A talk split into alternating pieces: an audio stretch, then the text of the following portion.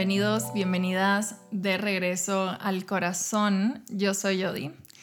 Y hoy quiero que hablemos del enojo. Y este episodio es especialmente dedicado a todos aquellos cuya casa emocional es el enojo. ¿Y qué cosa es la casa emocional? Pues básicamente es la emoción a la que con más frecuencia recurrimos. Si quieres saber cuál es tu casa emocional, solo tienes que preguntarte con qué emoción sueles responder frecuentemente. Por ejemplo, cuando en tu trabajo tu jefe te pone un montón de tareas que nadie lograría cumplir en un solo día, ¿cómo te hace sentir eso? O si tienes una pelea con tu pareja, ¿qué emoción te hace sentir más frecuentemente esa pelea? O si tu familia opina, por ejemplo, de tu vida personal y privada, ¿cómo te hace sentir? Si de repente vas por la calle y hay un montón de tráfico, ¿cómo te hace sentir eso? Si tus hijos dejan un desorden en la casa y nunca organizan su habitación o si sacan malas calificaciones en la escuela, ¿qué emoción despierta esto en ti? Si recuerdas tu infancia, ¿qué emoción podrías decir que fue predominante? La respuesta a todas estas preguntas deben ser emociones. Si esa emoción se repite muchas veces, entonces encontraste lo que llamamos tu casa emocional. Saber cuál es tu casa emocional no es un horóscopo, como tampoco tu herida de la infancia o tu estilo de apego son un horóscopo. Esta información nos sirve solo para una cosa y es para observar el vínculo entre esta información y nuestra forma de responder y de relacionarnos. Ahora, entrando en materia de este episodio, les voy a contar de dónde nace la idea de hablar del enojo. Y es que resulta que ahorita estoy viviendo al lado de una avenida principal y pasan un montón de coches a diario. Y me he dado cuenta de que estamos ante una enorme crisis de enojo. Tienen que ver la forma en la que todos empiezan a pitar como locos a las 9, 10 de la mañana. Y yo entiendo que el tráfico es algo que genera incomodidad, pero de verdad no comprendo por qué detona tanto enojo. Les estoy diciendo que esto no pasa un día aislado o solo los viernes de quincena. Esto pasa lo mismo un lunes que un sábado a las 9 de la mañana o a las 8 de la noche. Y es que empieza una persona a tocar su claxon y le siguen 20 más y aquello parece una sinfonía de claxons. Y llevo un par de semanas analizando qué pasa. ¿Es solo el tráfico que nos desespera o es algo más? Y a lo que he llegado como conclusión abierta, y digo abierta porque me reservo, como siempre, el derecho a cambiar de opinión, es a que el único problema que tenemos hoy en día no es el estrés, sino el enojo que hemos reprimido por años, que apenas ve tantita puerta abierta y dice, aquí voy, ahora sí no me para nadie. El problema es que por más que creas o crean que aplastar el claxon va a liberarte de ese enojo, la verdad es que así no funciona. Es bastante común creer que el enojo es únicamente una emoción inmediata, ¿no? Explosiva. Y es más, a ver, hablemos primero del enojo como una emoción. Ok, ¿qué cosa es el enojo? ¿Qué función tiene? El enojo es una emoción humana natural y muy común que se caracteriza por sentimientos de frustración, de irritación, de disgusto o de furia. Ahora, el enojo es una respuesta emocional a situaciones o a eventos que son percibidos como amenazantes, injustos, frustrantes o molestos.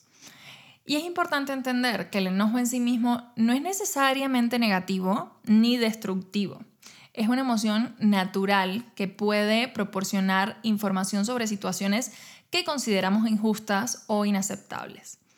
Incluso me gusta pensar en estas cosas positivas que tiene el enojo, como por ejemplo la movilización a la acción, el establecimiento de límites, la identificación de problemas, el aporte de energía, la determinación. Ahora, como cualquier otra emoción, el enojo necesita un manejo adecuado. Y tristemente vivimos en una sociedad donde el enojo es una de las emociones más satanizadas. Desde niños, las primeras frases que escuchamos son no te enojes, el que se enoja pierde. Y es bien complejo validar una emoción si como niños crecimos escuchando que esa emoción no era válida o que nos haría ser perdedores.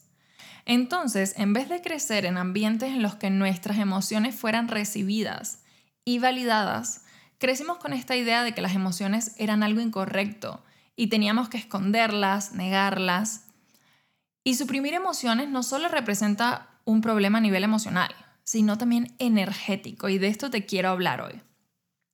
Porque tomando en cuenta que las emociones son energía en movimiento, negar o reprimir las emociones es bloquear ese flujo de energía y algo que plantea EFT Tapping es justamente que cualquier malestar que estemos experimentando está dado por una interrupción en el sistema energético de nuestro cuerpo.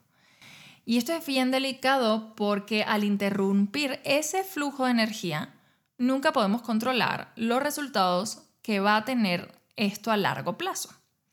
Y de largo plazo me refiero a décadas incluso. Hay personas que llegan a sus 70 años y nunca han tenido el espacio y la oportunidad de expresar lo que sienten, de expresar quizás su dolor. Por eso creo tanto en este nuevo movimiento de conciencia emocional que estamos viviendo hoy. Y siento que se está desarrollando a una velocidad tan abrupta, tan rápida, tan grande, justamente por la enorme necesidad que tenemos de desarrollar esa conciencia emocional, de regresar a sentir nuestras emociones. Creo que hay tantas personas que por fin van a poder liberarse de la carga que representa una emoción no validada y no expresada. Y eso no solo va a representar una transformación para la persona como individuo, sino para el colectivo. Hace poco, en un taller que estaba facilitando, una alumna justo me contaba que había comenzado a aplicar estas estrategias de gestión emocional en su hijo y que le parecía maravilloso cómo respondía él. Y es que de verdad, creo que el regalo más grande que podemos darle a nuestros vínculos es la creación de un espacio seguro para sentir y expresar nuestras emociones y al mismo tiempo las suyas. Hace un par de años, cuando yo conocí las técnicas de liberación emocional, yo no tenía ni idea de lo que podían hacer por mí. De hecho, la primera vez que yo hice tapping fue para liberar el miedo a los terremotos porque había estado en el terremoto del 19 de septiembre de 2017. Y más tarde, cuando a mí me empezó la depresión y los ataques de ansiedad, fue que yo entendí de qué se trataban realmente estas técnicas.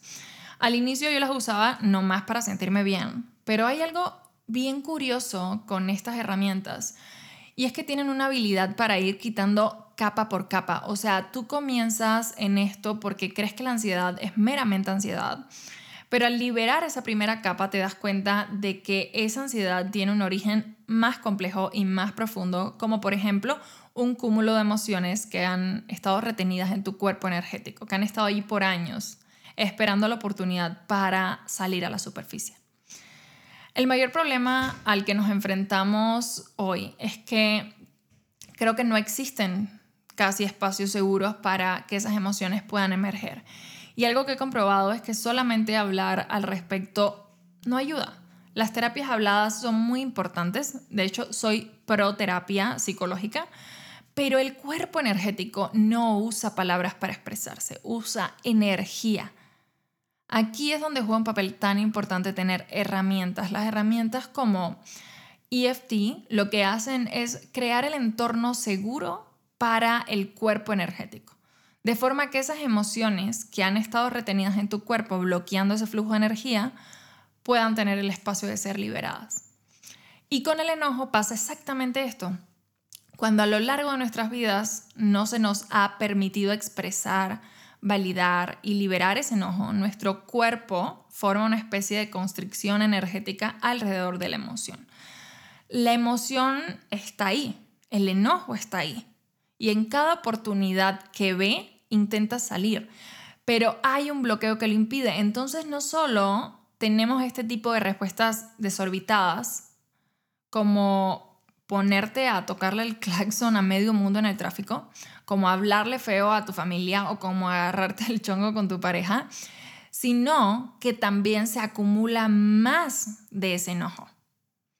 De hecho, ahora que lo pienso, el enojo es de todas las emociones la que más mala fama tiene. Cuando a decir verdad, si tuviéramos las herramientas para manejar ese enojo, podría ser una enorme contribución energética estar en contacto con esa emoción. Esto no quiere decir que voy a buscar estar enojado todo el tiempo, pero si tuviera una relación saludable con mi enojo, entonces podría tomar sus regalos, sus enseñanzas. Creo que algo que se repite en casi todos los programas que facilito es personas que están muy enojadas, ya sea por algún evento de su infancia, con eh, su familia, con sus padres o con sus figuras de poder, o lo mismo con sus parejas, pero no se han permitido enojarse y han preferido cargar con ese enojo en sus cuerpos.